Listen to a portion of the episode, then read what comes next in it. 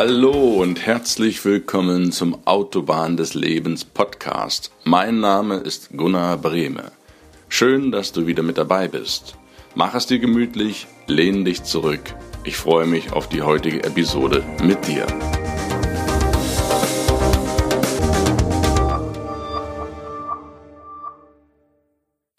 Hi, ich grüße dich. Schön, dass du wieder mit dabei bist. Bevor wir zum Thema von heute kommen, noch kurz eine Wiederholung vom letzten Mal oder besser gesagt von den beiden letzten Malen.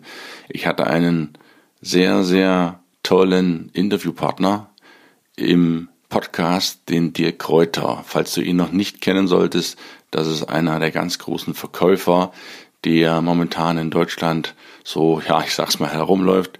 Der bietet Seminare an, bietet Bücher an. Der ist richtig fit und alles, was im Punkt Verkaufen angeht, da bist du da, denke ich, an einer super guten Stelle. Und ich kann dir wirklich nur ans Herz legen, wenn du die Folgen noch nicht gehört haben solltest, dann mach das unbedingt. Hör dir die letzten beiden Folgen an, dir Kräuter im Interview und lerne wahnsinnig viel, was du tun kannst, um dich richtig zu bewerben, wie deine Bewerbung ein richtiger und voller Erfolg wird und was du überhaupt tun kannst, um dich im Verkaufen besser zu machen und deine geistige Einstellung auch zum Thema ja, Verkaufen, sich selbst verkaufen, weiter zu verbessern, auszubauen. Also dringender Wunsch an dich, hör dir das unbedingt an. Kannst du so unglaublich viel mitnehmen. Okay, dann machen wir heute mit einer ganz spannenden Geschichte weiter. Wenn du da Bock drauf hast und dir auch Cashflow Quadrant was sagt oder auch noch nichts sagt, dann bleib dran. Wir hören uns. Wie dir der Cashflow Quadrant hilft, Entscheidungshilfe für dich, wie du dein Einkommen generierst. Ich habe im letzten Jahr wieder sehr, sehr viele Bücher gelesen. Die meisten davon höre ich ja im Auto, weil ich die Zeit da sehr gut nutzen kann mit Hörbüchern. Und mir ist ein Buch sehr, sehr hängen geblieben. Das habe ich jetzt schon viermal angehört und das heißt der Cashflow Quadrant von Robert T. Kiyosaki. Das ist ein Amerikaner, der ist auf Hawaii geboren. Der hat auch den Bestseller geschrieben Rich Dad Poor Dad, reicher Vater, armer Vater und noch ein, zwei Bücher mehr dieser Cashflow-Quadrant, der war für mich persönlich auch ein Augenöffner. Und weil wir über das Thema Verkaufen, sich verkaufen und allgemein, was willst du im Leben, beruflichen Sinne sprechen, passt das aus meiner Sicht sehr gut hier rein. Der Cashflow-Quadrant beschreibt die Art und Weise, wie du Geld oder wie du dein Einkommen, deinen Lebensunterhalt bestreitest. Und ich finde, das ist eine total interessante Sichtweise, bevor du nach der Schule jetzt loslegst und dir dich erstmal Hals über Kopf in irgendeinen Job reinstürzt, einfach mal drüber nachzudenken, was willst du denn beruflich überhaupt? Was möchtest du denn, oder besser ausgedrückt, wie möchtest du denn künftig deinen Lebensunterhalt verdienen? Auf welche Art und Weise? Und da meine ich, ist der Cashflow-Quadrant eventuell auch für dich eine richtig gute Möglichkeit, einfach mal drüber nachzudenken, in welche Richtung du überhaupt läufst, bevor du mit Volldampf in eine Richtung läufst, die du gar nicht willst.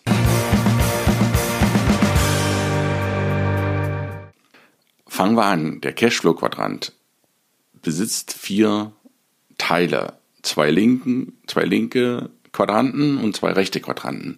In der linken Hälfte hast du links oben, wenn du dir das bildlich vorstellst, jetzt einen Viereck mit vier Quadern.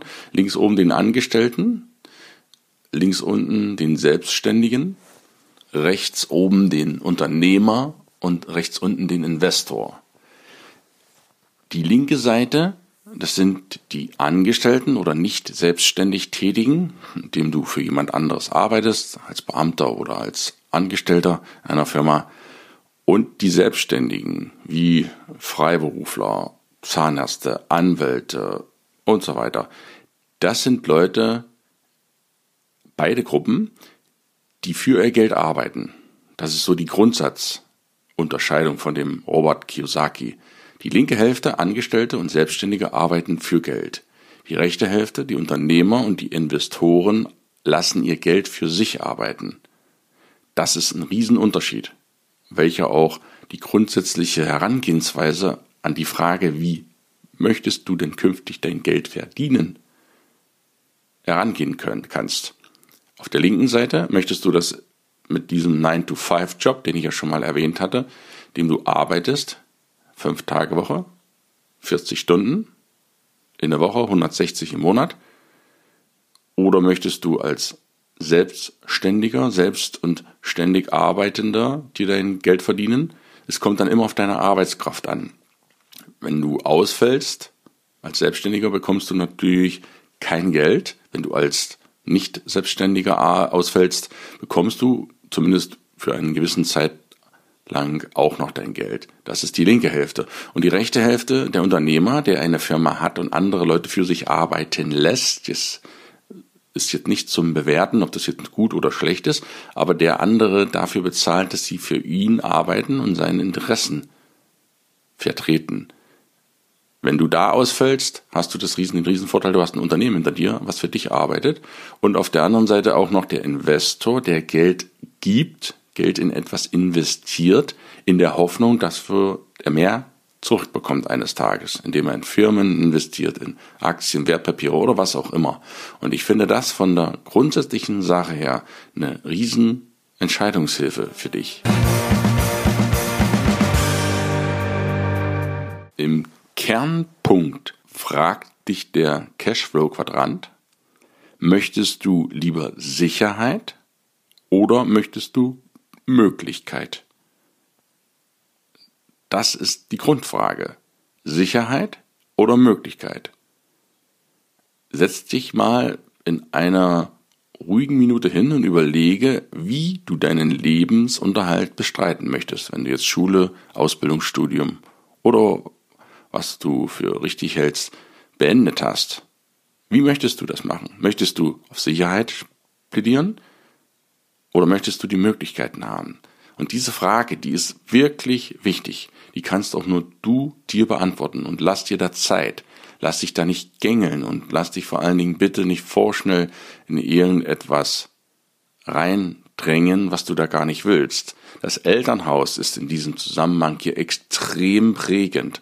Wenn deine Eltern Beamte sind, Lehrer, Polizisten, was auch immer, dann ist die Wahrscheinlichkeit ziemlich gering, dass du deine eigene Firma gründen wirst.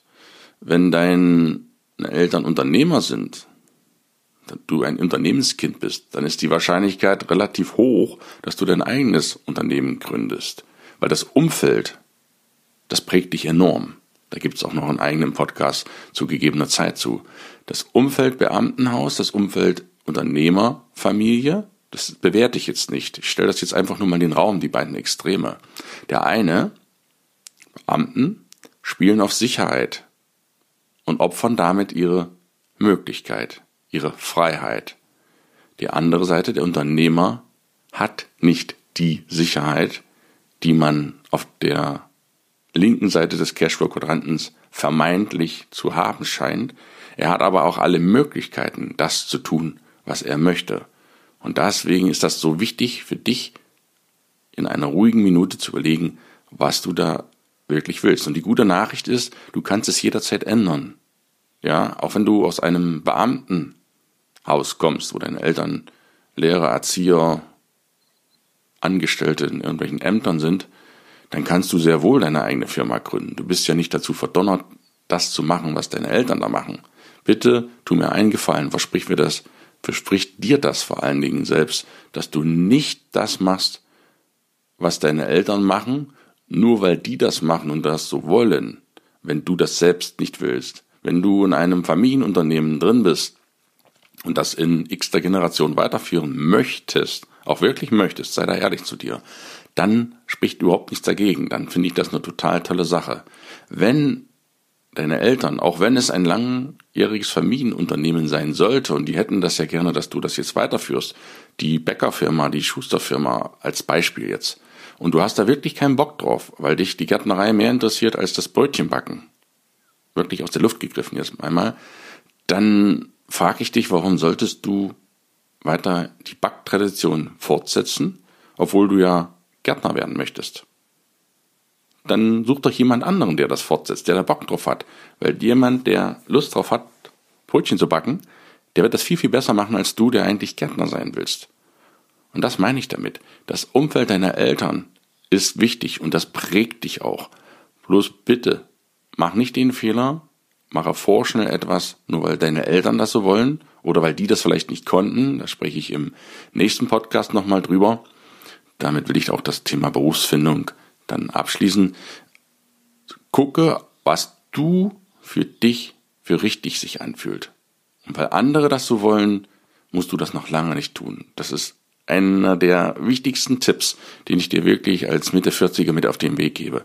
Mach nicht einfach das, was andere von dir wollen, dann bist du bitte schön ein Original und keine Kopie. Und als letztes möchte ich dir auch noch folgende Überlegung mit auf den Weg geben bezüglich des Cashflow-Quadrantens, Sicherheit oder Möglichkeit, wenn du ein junger Mensch bist, zwischen 15 und ja, 35, warum nicht? Junge Menschen. Dann hast du in der Regel wenig Verpflichtungen. Mein Tipp an dich, riskier da mal was. Was hast du zu verlieren? Wenn es nicht das ist, was es ist.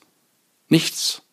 Wenn du nicht gebunden bist, wenn du noch keine Familie hast, wenn du noch nicht sesshaft irgendwo geworden bist oder immobil, das sagt ja auch der Name Immobilie, ein Haus hast, wo du nicht so ohne weiteres weg kannst, ja, dann frage ich dich, worauf wartest du denn noch?